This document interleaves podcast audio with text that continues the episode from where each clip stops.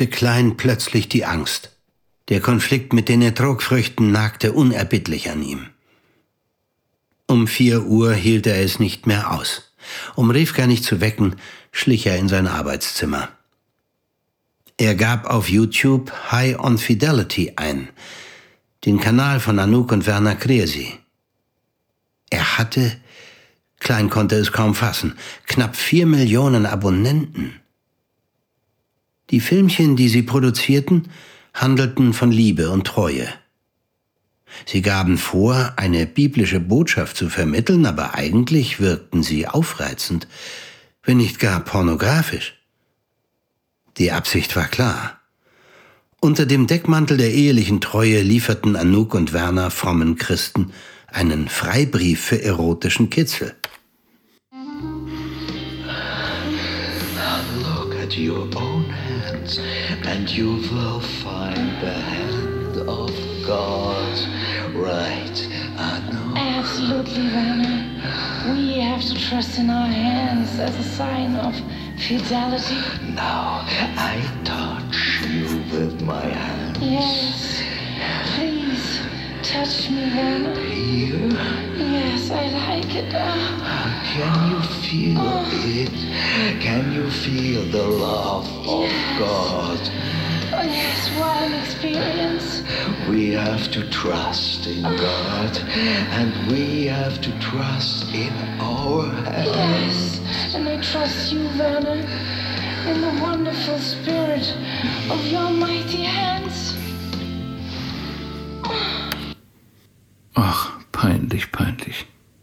Auf einer Nachrichtenseite fand Klein einen Artikel über die beiden. Werner Kresi war Pfarrer in Möhlin gewesen, bis ihm vor kurzem gekündigt worden war. Er war offenbar unzuverlässig, ein Schwätzer, nicht teamfähig. Anouk hatte während ihres Theologiestudiums gemodelt und ging dann beruflich nach Amerika. Leben immer noch in Möhlin. In den USA aber sind sie Stars, besonders im Bible Belt. Nach kurzem Überlegen suchte Klein die Mailadresse der Kirchgemeinde Möhlin heraus und schrieb in aller Unschuld als Rabbiner der israelitischen Kultusgemeinde Zürich, er habe vor Jahren Pfarrer Kresi bei einem Kongress getroffen und würde ihn gerne kontaktieren. Der nicht ganz koschere Kniff funktionierte. Noch vor dem Frühstück erhielt er die gewünschten Angaben samt Telefonnummer.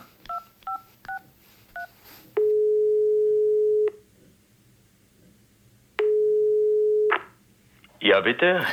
Herr Kresi, hier spricht Rabbiner Klein aus Zürich. Ah, ja. Ich war ein Bekannter von Viktor. Wir haben uns bei seiner Beerdigung kurz gesehen. Ja, ja, ja, ich weiß, wer Sie sind. Hat Ihnen Sonja meine Nummer gegeben?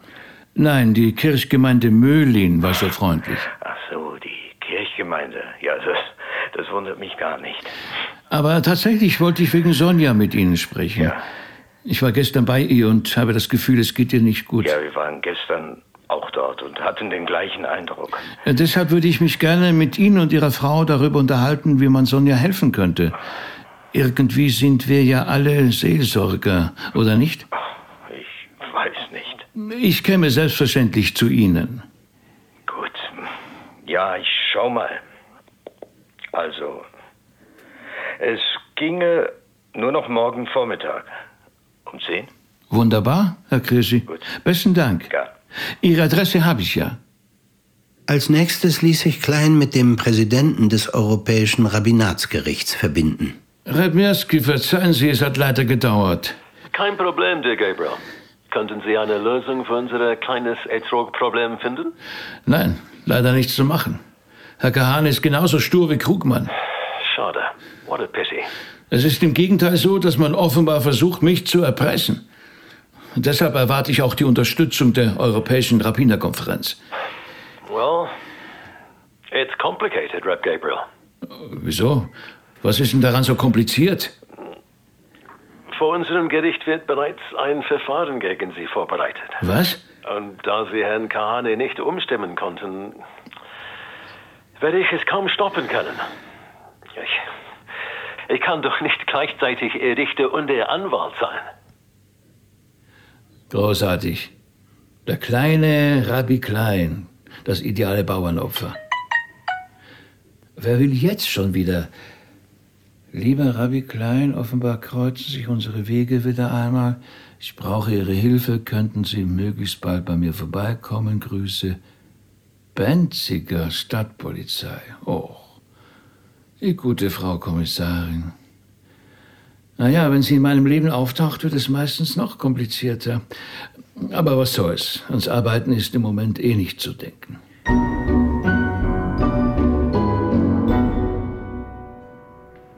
Herr Rabbiner, schön Sie zu sehen. Ganz meinerseits. Ist auch schon wieder länger her. Na ja, man will ja nicht ständig mit der Polizei zu tun haben. Das stimmt auch wieder. Setzen Sie sich doch bitte. Ja. Möchten Sie einen Kaffee? Ja, gerne. Also, es geht diesmal um ein Amtshilfeverfahren gegenüber dem Landeskriminalamt Baden-Württemberg. Mordsache Viktor Ehrenreich. Oh.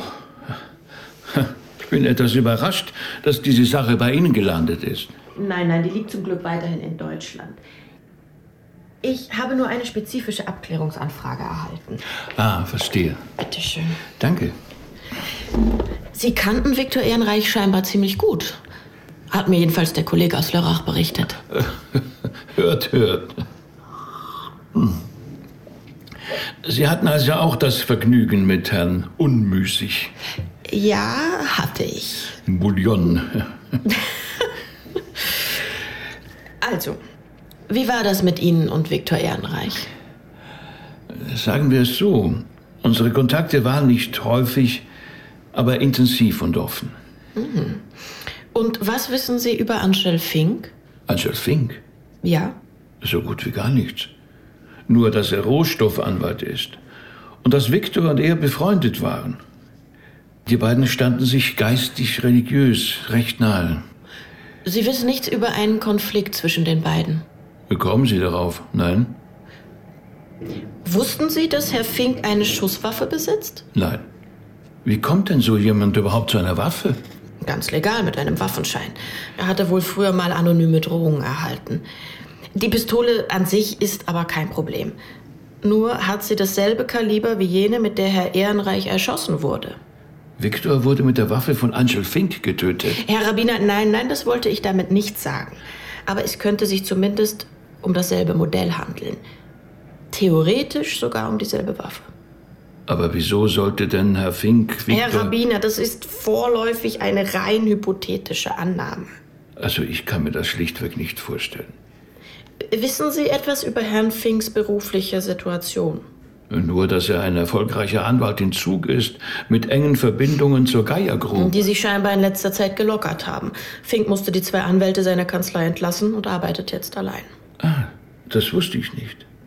Aber für einen solchen Verdacht muss es doch mehr Hinweise geben, als nur dieses zufällig gleiche Kaliber der Waffe. Herr Rabbiner, es ist so. Am fraglichen Abend haben die Kameras am deutschen Zoll von Rheinfelden sein Auto gefilmt. Bei der Ein- und bei der Ausreise. Ah ja? Ja. Und zwar zu Uhrzeiten, die eine Präsenz in Inslingen problemlos möglich erscheinen lassen. Fink streitet die Fahrten auch gar nicht ab. Doch der Grund dafür scheint mehr als nur unplausibel. Spaziergang am Rhein, in sich gehen, solche Dinge. Mhm. Und dann noch die Fingerabdrücke, die man im Haus sichergestellt hat. Fink behauptet, das sei logisch, weil er einige Tage zuvor Ehrenreich besucht habe. Tatsächlich überquerte er am Donnerstagabend davor ebenfalls die Grenze und fuhr auch wieder zurück. Immerhin. Es gibt noch einen eigenartigen Aspekt bei dieser Geschichte. Sie behandeln es doch vertraulich, nicht wahr? Natürlich. Es ist ja jeweils nicht nur die Waffe registriert, sondern auch die dazugehörige Munition. Ja. Und am Tag nach dem Mord ist Herr Fink hier zum Schießstand Albis Gürtli gefahren, hat seine ganze Munition weggeballert und sich danach ein neues Set Patronen gekauft. Eventuelle Schmauchspuren an den Händen sind dadurch natürlich auch erklärbar. Und warum erzählen Sie mir das alles, Frau Kommissarin? Sehen Sie, Herr Rabbiner, normalerweise haben wir bei einem potenziellen Täter ein Motiv und müssen die nötigen Beweise beschaffen. Hier haben wir eine ziemlich aussagekräftige Indizienkette, aber kein Motiv. Und Sie werden mich jetzt gleich bitten, Ihnen ein Motiv zu beschaffen. Sie haben eine unnachahmliche Art, sich direkt auszudrücken, Herr Rabbiner.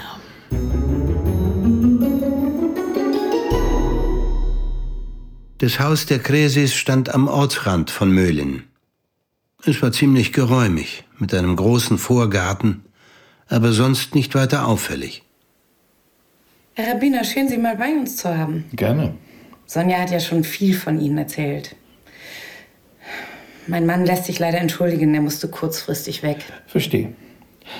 Ja, ich habe mir ein paar von Ihren YouTube-Beiträgen angesehen. Ach ja?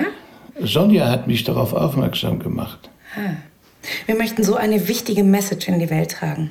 Wir haben damit sicher schon hunderte von Ehen gerettet. Mhm, beeindruckend. Und Sonja kennen Sie aus Studienzeiten, nicht wahr? So ist es. Und wir sind uns immer nah geblieben. Und Viktor? Wie meinen Sie das? Viktor habe ich doch erst durch Sonja kennengelernt. Äh, Ich meine, wie nah waren Sie ihm? Nun, er war der Mann meiner Freundin. Äh, Darf ich Ihnen etwas zeigen? Schauen Sie dieses Foto. Das haben doch Sie gemacht. Ich würde gerne wissen, wer Simon ist. Wie kommen Sie darauf, dass ich... Ich komme nicht darauf, ich weiß es. Und ich habe es dort gefunden, wo es aufgenommen wurde. Nämlich in der Wohnung von Nadine Ambühl am Totentanz in Basel. Oder der Wohnung von Viktor. Genauer von Ihnen beiden. Ich weiß nicht, wovon Sie reden. Frau Welterlin hat mir den Schlüssel gegeben. Und wenn Sie mir nun sagen, Sie kennen keine Frau Welterlin. Frau Welterlin. Hören Sie, Frau Kresi, es liegt mir fern, durch Enthüllungen über Ihr Privatleben das Geschäft mit frommen Amerikanern zu ruinieren. Das alles geht mich nichts an. Aber vielleicht erzählen Sie mir einfach, wer dieser Simon hier auf dem Bild ist. Simon Wanga. Der Name sagt Ihnen womöglich nichts. Aber in Lubumbashi und auch für einige Leute in Belgien und Frankreich war er eine Ikone. War? Das heißt, er lebt auch nicht mehr? Ja, leider. Er war schon längere Zeit herzkrank und ist deswegen vor kurzem gestorben. Komisch, dass er mir nie von ihm erzählt hat. Simon Mwanga war ursprünglich ein katholischer Priester. Ach so? Mhm. Er kümmerte sich in Lubumbashi vor allem um Kinder und Jugendliche. Solche, die auf der Straße leben, die unter unvorstellbaren Bedingungen in die Gruben steigen, um Kobalt zu schürfen. Wissen Sie, ob sich Simon Wanga je mit der Gaia Group angelegt hat? Also, soweit ich verstanden habe, richtete sich sein Kampf vor allem gegen die lokalen Subunternehmer. Diese großen ausländischen Konzerne beschäftigen keine Kinder.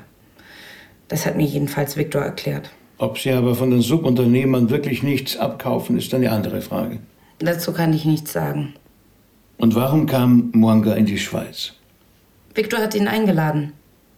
Er hat ihn in Freiburg im Breisgau zu einem Kardiologen gebracht. Die Wohnung am Totentanz diente als Unterkunft. Und Sonja, hat sie Simon Mwanga gekannt? Den Namen kannte sie bestimmt. Viktor hat immer wieder von ihm erzählt. Aber sie wusste nicht, dass Viktor ihn hierher eingeladen hatte. Wie auch. Dann wäre ja das mit der Wohnung in Basel aufgeflogen. Herr Rabbiner, Ihnen geht es doch überhaupt nicht um Sonja, oder? Das ist doch nur ein billiger Vorwand, um in Viktors und meinem Privatleben herumzuschnüffeln. Aber wenn Sie glauben, Sie könnten mich mit Ihrem Wissen über die Wohnung unter Druck setzen, irren Sie sich gründlich. Sonja wusste schon lange von Viktor und mir. Und wissen Sie von wem? Von mir selbst. Ich habe sie um ihr Einverständnis gebeten. Sie täuschen sich, Frau Kresi. Es geht durchaus um Sonja. Für die Polizei gehört sie nämlich zum engsten Kreis der Verdächtigen. Von der Wohnung am Totentanz weiß die Polizei bis jetzt wohl noch nichts. Aber sie scheint zu wissen, dass Viktor eine außereheliche Affäre hatte. Damit käme zu Sonjas Motiv der Rache für die vermasselte Adoption noch die Eifersucht der betrogenen Ehefrau hinzu. Sie haben der Polizei davon erzählt? Nein, habe ich nicht. Im Gegenteil. Der Kommissar hat mich danach gefragt und ich bin der Frage ausgewichen. Das Problem ist, Frau Kresi, die haben Viktors Prepaid-Handy gefunden mit ihren Nachrichten drauf und Fingerabdrücke im Schlafzimmer und auf seiner Halsschlagader. Nun wüssten Sie gerne, von wem diese Fingerabdrücke sind. Welche Rolle spielen Sie eigentlich genau in dieser Sache? Mir geht es um die Wahrheit, die leider immer komplexer wird. Wusste Angel Fink, dass Simon Mwanga hier war? Keine Ahnung. Warum sollte das wichtig sein? Die Tatwaffe könnte Fink gehören. Was? Ja. Er hat für den Abend kein Alibi und behauptet, Mwanga nicht zu kennen. Na, Sie haben aber Ihre Hausaufgaben gemacht. Allerdings, selbst wenn Fink als Rohstoffanwalt Mwanga vielleicht nicht gemocht hätte, war ja wohl kaum Anlass genug für Fink, seinen Freund umzubringen. Da haben Sie natürlich recht. Aber sagen Sie, warum hat Viktor Mwanga eigentlich nicht zu sich nach Inzlingen eingeladen? Tja. Sonja war je länger, desto mehr auf alles allergisch, was mit Viktors Einsätzen im Kongo zusammenhing. Nun auch noch einen Bekannten von dort bei ihr unterzubringen, hätte das fast endgültig zum Überlaufen gebracht. Na, ich verstehe. Äh, das heißt, eine Frage hätte ich noch. Äh, Kann es sein, dass Sonja Sie bei Viktor angetroffen hat, als sie überraschend früher als erwartet heimkam? Quasi in flagranti? Das wäre dann ja noch mal was anderes, als einfach zu wissen, dass er mit Ihnen schläft. Sie sehen zu viele schlechte Filme, Herr Rabbiner. Und Ihr Mann, äh, Frau Kresi, wusste er etwas über Ihre Liaison? Werner? Um Gottes Willen. Das fragen Sie ihn besser nicht. Hm. Und wer hat Viktor umgebracht, Frau Kresi? Sie waren an dem Abend dort. Also wenn Sie es so genau wissen wollen. Ja? Ich bin schon mal ins Schlafzimmer gegangen und habe mich ins Bett gelegt. Dann setzte ich meine Kopfhörer auf und hörte die Musik, die mich immer scharf macht. Hardrock der 80er Jahre. Das ganz wüste Zeug, volle Pulle. Nicht mal Schüsse hört man da. Als ich eine Zeit lang vergebens gewartet hatte, rief ich nach ihm. Und als er nicht antwortete, ging ich runter ins Wohnzimmer. Und ja, er war tot. Ich griff ihm an den Hals, um den Puls zu fühlen. Nichts. Und niemand mehr da. Klingt nicht sehr glaubwürdig. Klingt die Wahrheit oft nicht. Und weshalb haben Sie nicht die Polizei gerufen? Sie kennen die Antwort. Treue ist mein Geschäftsmodell. Für die Presse wäre es ein Fressen. Und irgendwann dringt das auch bis in die USA durch. Hm. Und wie sind Sie nach Hause gekommen? Sie waren laut Handy mit der Bahn nach Lörrach gefahren, aber so spät kommt man meines Wissens von dort nicht mehr so ein weiteres weg. Stimmt. Ich schrieb Viktor, ich käme mit der Bahn. Dann habe ich aber doch das Auto genommen. Mhm. Gut. Ja, dann will ich Sie nicht länger stören. Okay, kein Problem. Ach, Herr Rabbiner, Ja?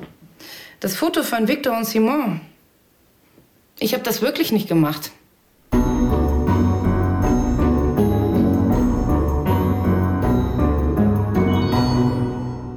Bevor Klein ins Auto stieg, sah er auf seinem Handy, dass ihm Tobias Salomon von der Kultusgemeinde eine Nachricht geschickt hatte. Bitte dringend um Rückruf. Was ist denn jetzt schon wieder?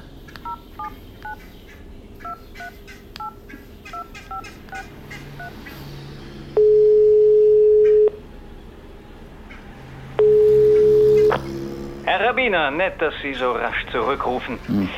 Diane Mirsky hat heute Morgen angerufen. So? Ja, die Verhandlungen wegen der Klage in dieser Ertrog-Sache sollen direkt nach den Feiertagen beginnen. Interessant, dass man sich an die Gemeinde wendet. Ich habe bisher noch nicht einmal eine Klageschrift gesehen. Das müssen Sie mit Herrn Mirsky klären.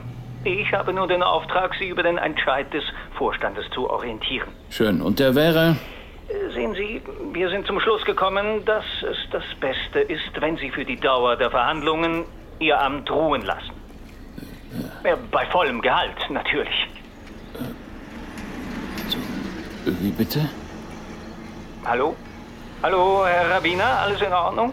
Äh, Ja, äh, natürlich, Herr Salomon. Eine gute Lösung, die der Vorstand da gefunden hat. Ich bin froh, dass Sie das auch so sehen. Und am besten überlegt sich der Vorstand gleich noch die Höhe der Abfindungssumme, mit der er mich dann endgültig los wird. Aber Rabbiner, wer spricht denn von Loswerden? Mit dieser Frage muss ich Sie leider für den Moment allein lassen. Ich bin nämlich gerade unterwegs. Einen schönen Gruß noch an den Herrn Präsidenten. Klein atmete tief durch. Ein eigenartiges Gefühl durchfuhr ihn. Eine Mischung aus Leichtigkeit und Beklemmung. Und es fühlte sich gut an. Hier Klein. Oh, der Herr Rabbiner aus Zürich. Ja. Guten Tag. Sonja, entschuldigen Sie, ich war gerade bei Anuk und... Ich weiß, der hat mich gerade angerufen. Ach so? Ja. Ähm, womöglich war ich ein bisschen ungerecht zu Ihnen, Gabriel. Das tut mir leid. Schon gut. Ich hätte in Ihrer Situation vermutlich ähnlich reagiert. Nur, Sonja, etwas ist da, das äh, verstehe ich nicht so recht. Was denn? Sie wussten von Anfang an, dass Ihr Mann ein Verhältnis mit Anuk hatte? Ja. Und ehrlich gesagt, es war mir gar nicht so unrecht.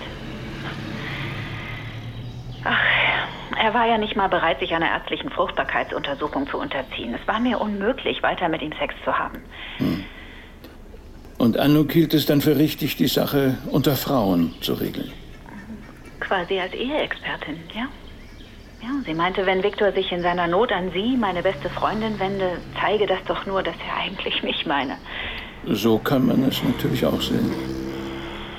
Trotzdem, warum wollten Sie sich nicht trennen? Ja, mit einer Scheidung hätte ich die Chance auf eine Adoption verscherzt. Und außerdem hatte ich jetzt einen Mann zu Hause, den ich besser ertrug als früher. So einfach war das? Ja, so einfach. Es gab einen Abend in der Woche, an dem er seinen Spaß hatte und ich mich entspannt wieder an meinen Flügel setzen konnte.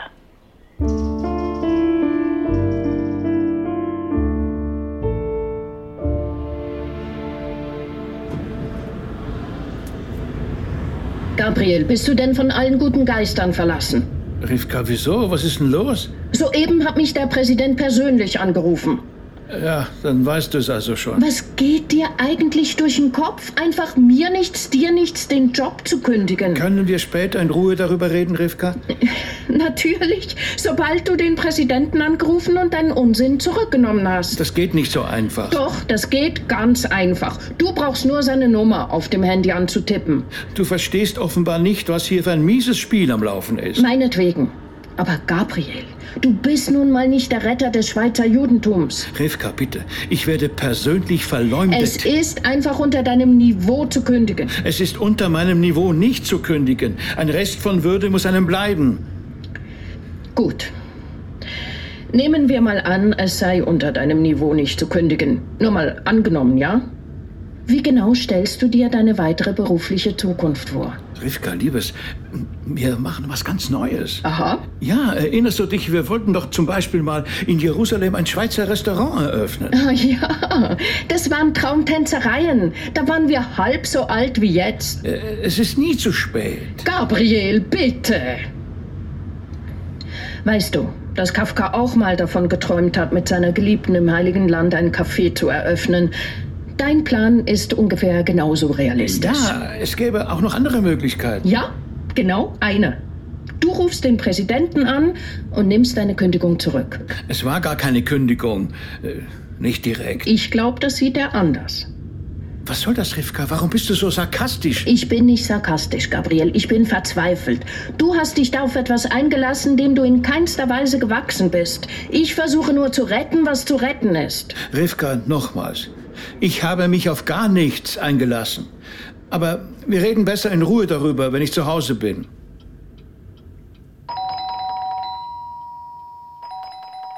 Wer ist da?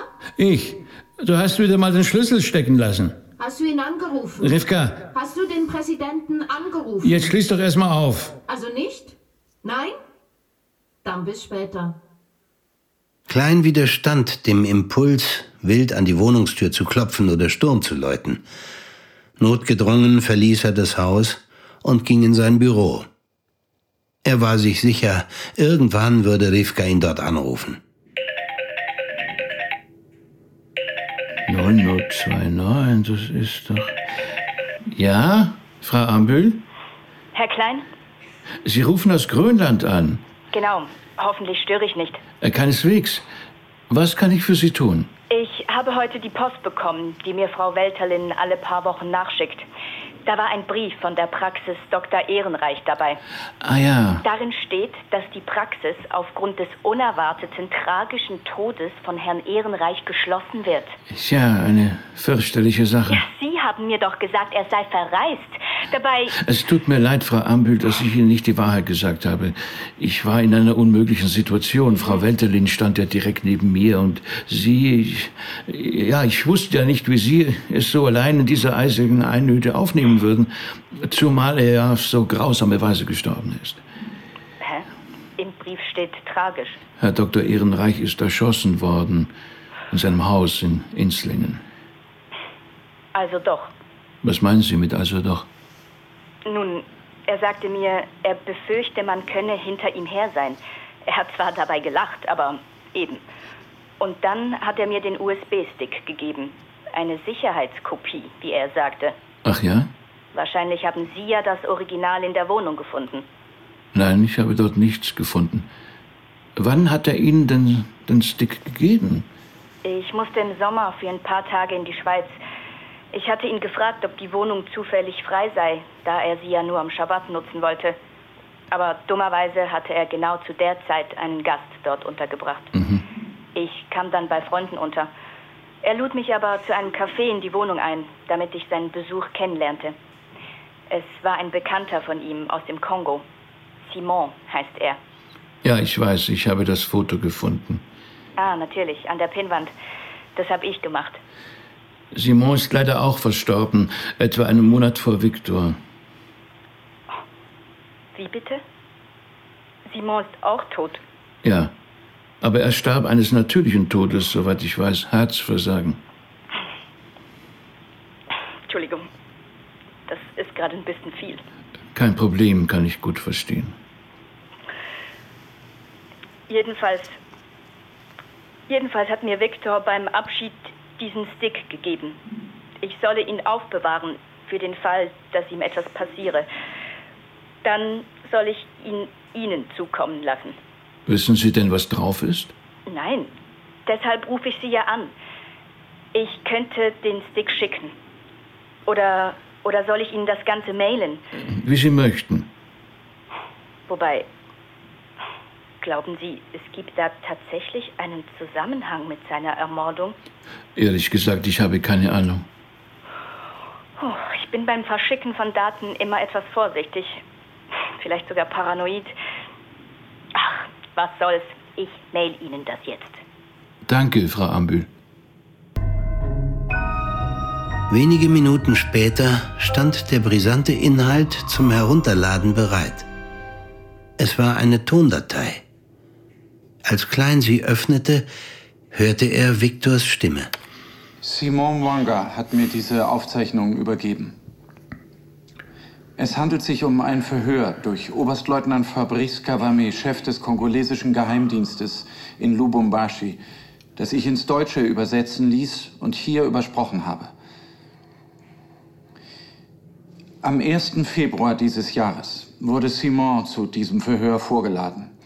Nachdem einige Tage zuvor in der belgischen Presse von ihm ein Artikel über die Lebensbedingungen der Kinder von Lubumbashi und des ganzen südöstlichen Kongo erschienen war.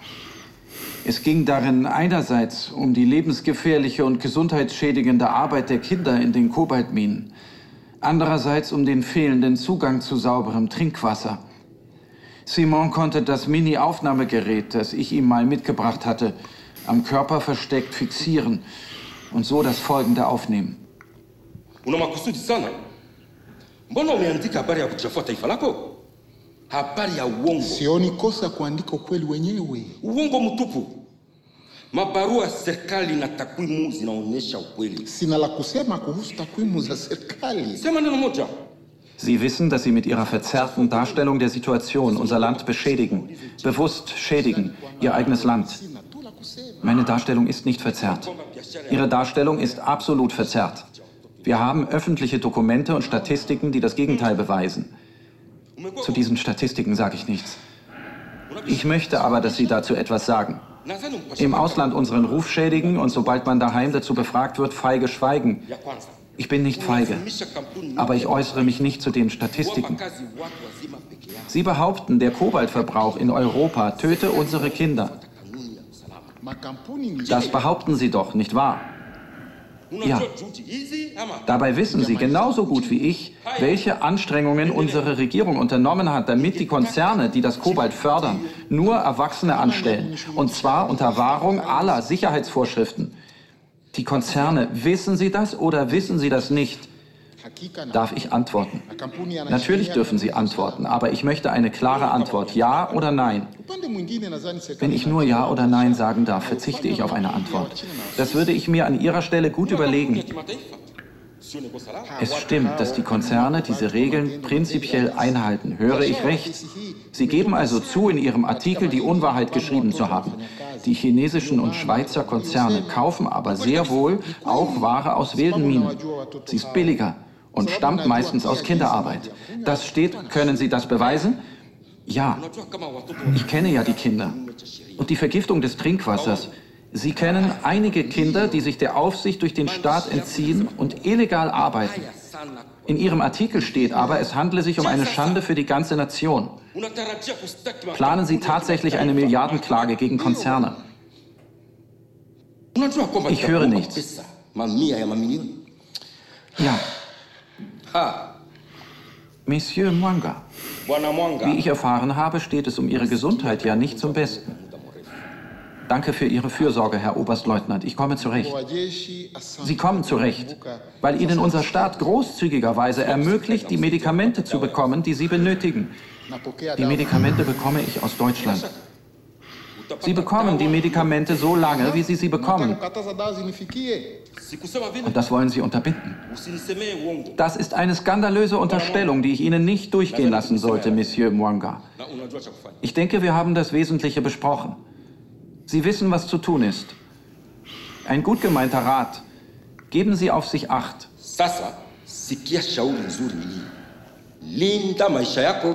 Nein, nein, nein. Klein saß wie versteinert auf seinem Bürostuhl. Dann griff er, ohne viel nachzudenken, zum Telefon. Ja, Herr Rabbiner. Etwas Dringendes, wie ich vermute, um diese nächtliche Stunde. Ich würde gerne morgen bei Ihnen vorbeikommen. Es gibt neue Erkenntnisse im Fall Viktor Ehrenreich. Ja gut, Sie können gerne kommen. Ich frage mich nur, warum. Ist dafür nicht eigentlich die Polizei die richtige Adresse? Ich möchte das zuerst mit Ihnen besprechen.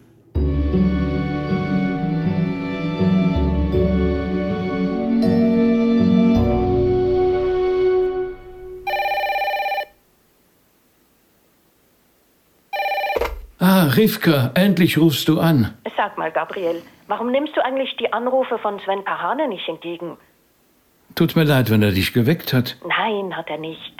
Was soll ich allein in einem leeren Ehebett? Äh, Da da musst du dich bei Sven Kahane beschweren. Er ist die Ursache des ganzen Übels. Mm-mm. Sven Kahane ist in dieser Welt von Verrückten offensichtlich einer der wenigen, auf die man noch zählen kann. Weißt du, was er gemacht hat? Du wirst es mir gleich sagen. Allerdings. Sven Kahane hat gestern Gina Deutsch-Castelnuovo angerufen und ihr von deinen Problemen erzählt. Was?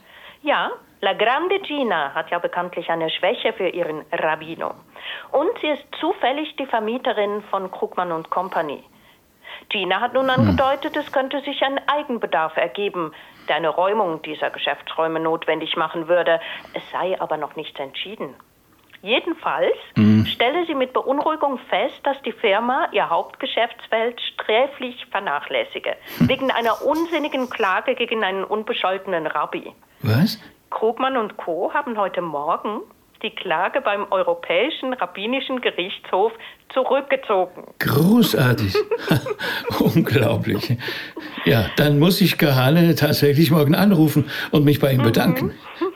Aber siehst du, Rivka, an Frau Deutsch Castelnuovo zeigt sich einmal mehr, wie wichtig es ist, die Beziehungen zu den Gemeindemitgliedern zu pflegen. Meiner Ansicht nach, mein Lieber, zeigt sich einmal mehr, dass der dümmste Bauer mal wieder die dicksten Kartoffeln hat. Herr Fink, schlechte Nachrichten für Sie. Ich habe Ihr Mordmotiv entdeckt. Entschuldigung, aber wovon sprechen Sie, Herr Rabbiner? Vom Tod Simon Mwangas, den Sie angeblich nicht kennen. Herzversagen durch Unterbindung seiner Versorgung mit Medikamenten, die ihm Viktor regelmäßig geschickt hatte. Es gibt eine brisante Tonbandaufnahme. Ich denke, Sie wissen, wovon ich rede. Ehrlich gesagt, nein. Herr Fink, ich bin sicher, dass Viktor Ehrenreich Ihnen die Aufzeichnung von Herrn Mwanga über das Verhör mit der Geheimpolizei vorgespielt hat. Ich schätze, Sie wollten die Veröffentlichung dieses Dokuments, das Ihre Mandantin, die Geier Group, schwer belastet, um jeden Preis verhindern. Um jeden Preis. Herr Fink, ich fände es gut, wenn Sie mit mir darüber reden würden. Die Polizei ist noch nicht informiert. Ich habe Viktor nicht erschossen.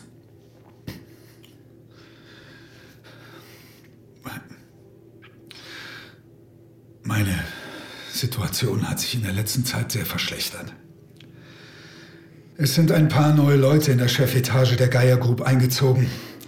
Die haben mir vorgeworfen, ich hätte meinen Job nicht gemacht und mich zu sehr um Nebensächlichkeiten wie dieses Gesundheitszentrum gekümmert. Die wollten mich loswerden. Die Kanzlei steht kurz vor dem Ende. So schlimm, Herr Fink? Ja, ich, ich habe zwar einiges verdient in den letzten Jahren, aber ich habe auch Verpflichtungen. Vier verheiratete Söhne mit Familie, die alle auf der Yeshiva lernen und ohne meine Hilfe nicht auskommen. Ja, gut, ja, aber. Dass dieser Mwanga an die Öffentlichkeit ging, hat bei der Geier Group für einige Aufregung gesorgt, da Rückfragen aus der Politik kamen. Man wollte mit allen Mitteln verhindern, dass die Sache größere Dimensionen annahm. Die Lage beruhigte sich zwar wieder.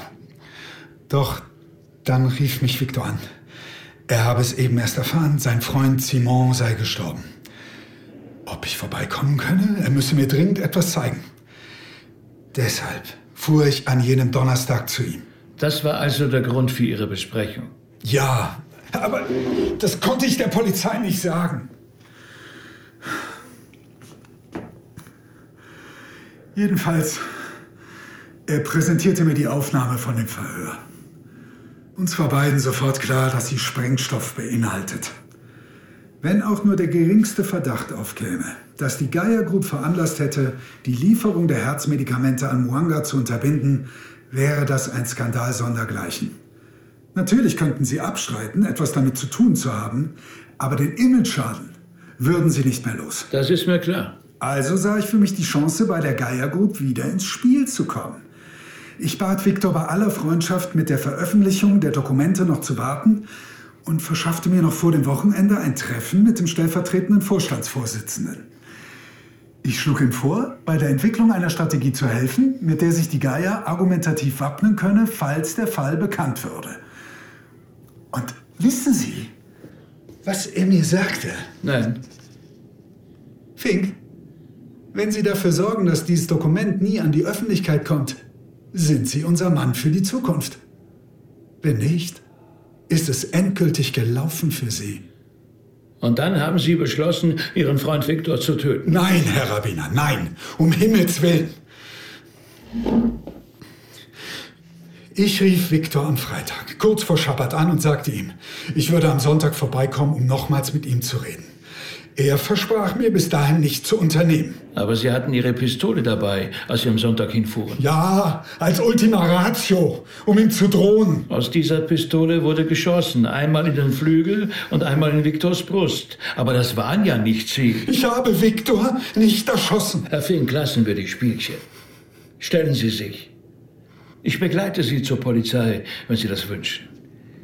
Ich, ich sag's noch einmal. Ich war das nicht. Ich versuchte ihn mit allen Mitteln von einer Veröffentlichung abzubringen, aber es war hoffnungslos. Er schrie mich an, Simon Mwanga sei sein Freund gewesen. Er wolle ihm posthum zu seinem Recht verhelfen. Als ich ihm sagte, es gehe dabei auch um meine Existenz, verhöhnte er mich. Ja, du verkaufst wohl, wenn nötig, auch noch deine Großmutter an die Geier Group. Erst da, in meiner Verzweiflung und Wut, zog ich die Pistole heraus und sagte, ich sei zum Äußersten bereit. Um ihn zu beeindrucken, schoss ich in den Konzertflügel. Ein Schuss, das war's. Das war's? Ja, das war's. Dann legte ich die Pistole auf den Tisch. Wussten Sie, dass noch jemand im Haus war? Zuerst nicht. Aber nach dem Schuss erschien auf der Treppe oben eine schreiende Frau im Negligé. Anouk Kriesi. Ja. Aber zu diesem Zeitpunkt kannte ich sie noch nicht.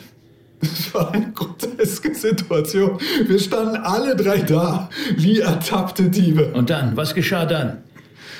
Dann, ja, dann, dann kam noch jemand. Sonja. Sonja? Ja. Sonja hat ihren Mann. Ja. Sie war in einem ganz eigenartigen Zustand. Irgendwie high. Wahrscheinlich hatte sie einiges an Psychopharmaka-Intus. Sie stand einfach da und sagte, Anouk? Bei uns zu Hause? Das war nicht abgemacht. Und Viktor? Der zitterte und sagte, Sonja, es tut mir leid, ich kann nicht mehr mit dir zusammenleben, ich werde dich verlassen. Das klingt mir fast zu melodramatisch. Es war melodramatisch und es wäre auch melodramatisch geblieben, wenn Sonjas Blick nicht auf diese Waffe gefallen wäre. Die auf dem Tisch lag. Ja, und ich war zu weit weg, um sie an mich zu nehmen. Und dann hat sie ihn erschossen. Ja.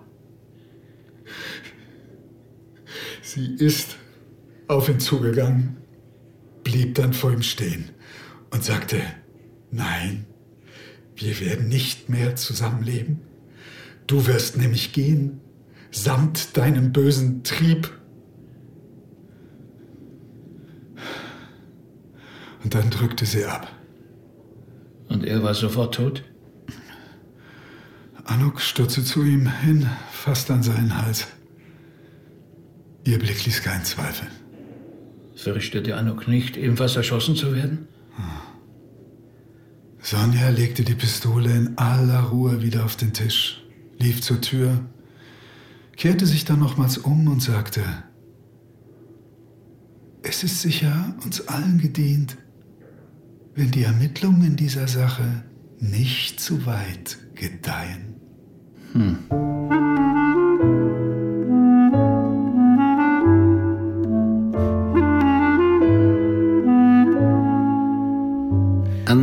Nasskalten Herbsttag, anderthalb Jahre nach dem Mord, wurde in der großen Strafkammer des Landgerichts Freiburg im Breisgau das Urteil verkündet.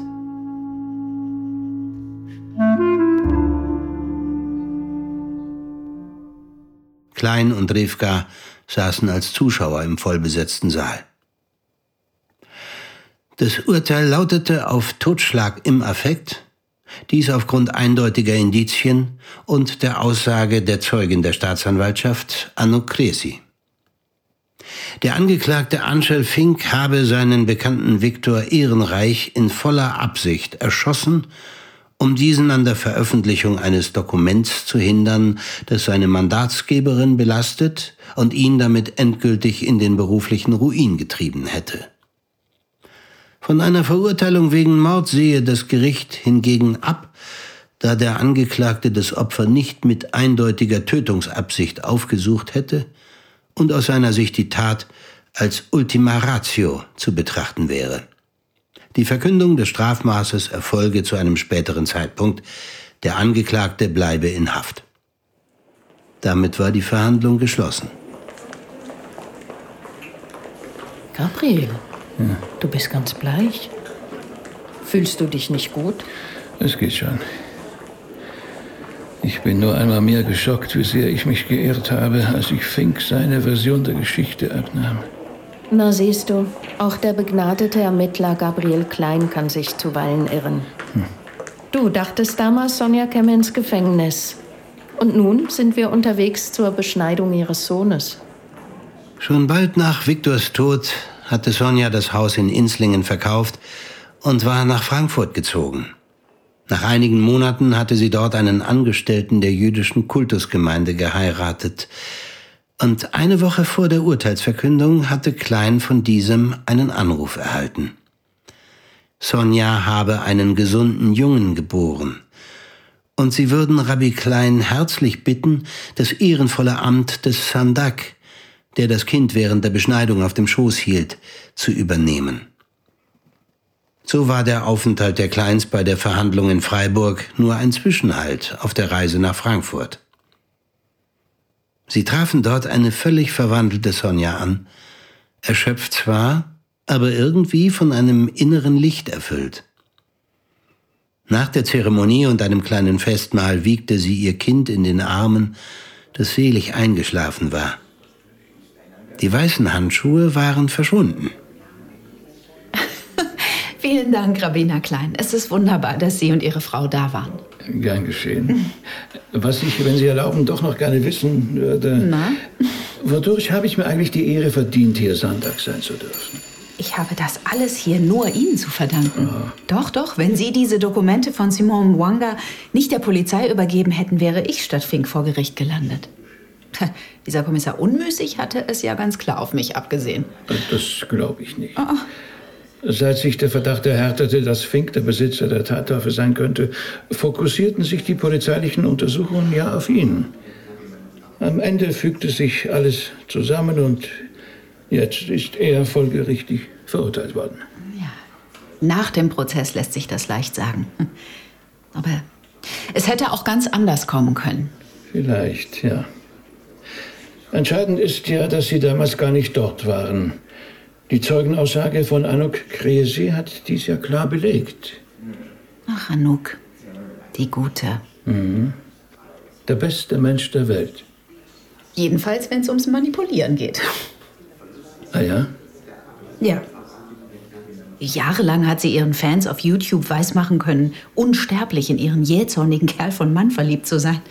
Und mir hat sie ernsthaft verkauft, es sei zu unser allerbestem, wenn sie eine Beziehung mit Viktor anfange. Also, ja, ja, Anouk versteht ihr Geschäft. Sonja, muss ich das als Geständnis verstehen? Sie müssen das als Seufzer einer Frau verstehen, die im letzten Moment aus einem furchtbaren, nicht enden wollenden Totentanz erlöst wurde. Und in den Kreis der Lebenden eingetreten ist. Auf der Rückreise nach Zürich war Rivka bestens gelaunt. Sie hatte den Bescheid ihres Verlegers bekommen, der nach Beilegung der Querelen mit dem Lektor einer weiteren Übersetzung ihrer rumänischen Lieblingsautorin zustimmte. Klein hingegen schaute nachdenklich aus dem Zugfenster in die Dunkelheit. Gabriel, was ist mit dir? Ich denke an Angel Fink. Der muss noch ewig im Gefängnis sitzen. Und wenn er rauskommt, dann ist er niemand mehr. Ein zerstörtes Leben. Vielleicht hätte ich doch auf ihn hören sollen. Du meinst, mit den Dokumenten von Mwanga nicht zur Polizei zu gehen? Du bist doch nicht einer, der einfach Dinge verschwinden lässt. Für einen Moment habe ich es mir damals überlegt. Tatsächlich? Ja. Ich habe das natürlich Fink nicht gesagt. Und auch sonst niemandem. Hm. Es wäre falsch gewesen. Wie hätte der alte Rabbi Salanter gesagt, er hatte seinen bösen Trieb besiegt. Oder der böse Trieb ihn? Das Gesicht auf seine Hand gestützt, schaute Klein angestrengt aus dem Zugfenster in die Dunkelheit, durch sein Spiegelbild hindurch.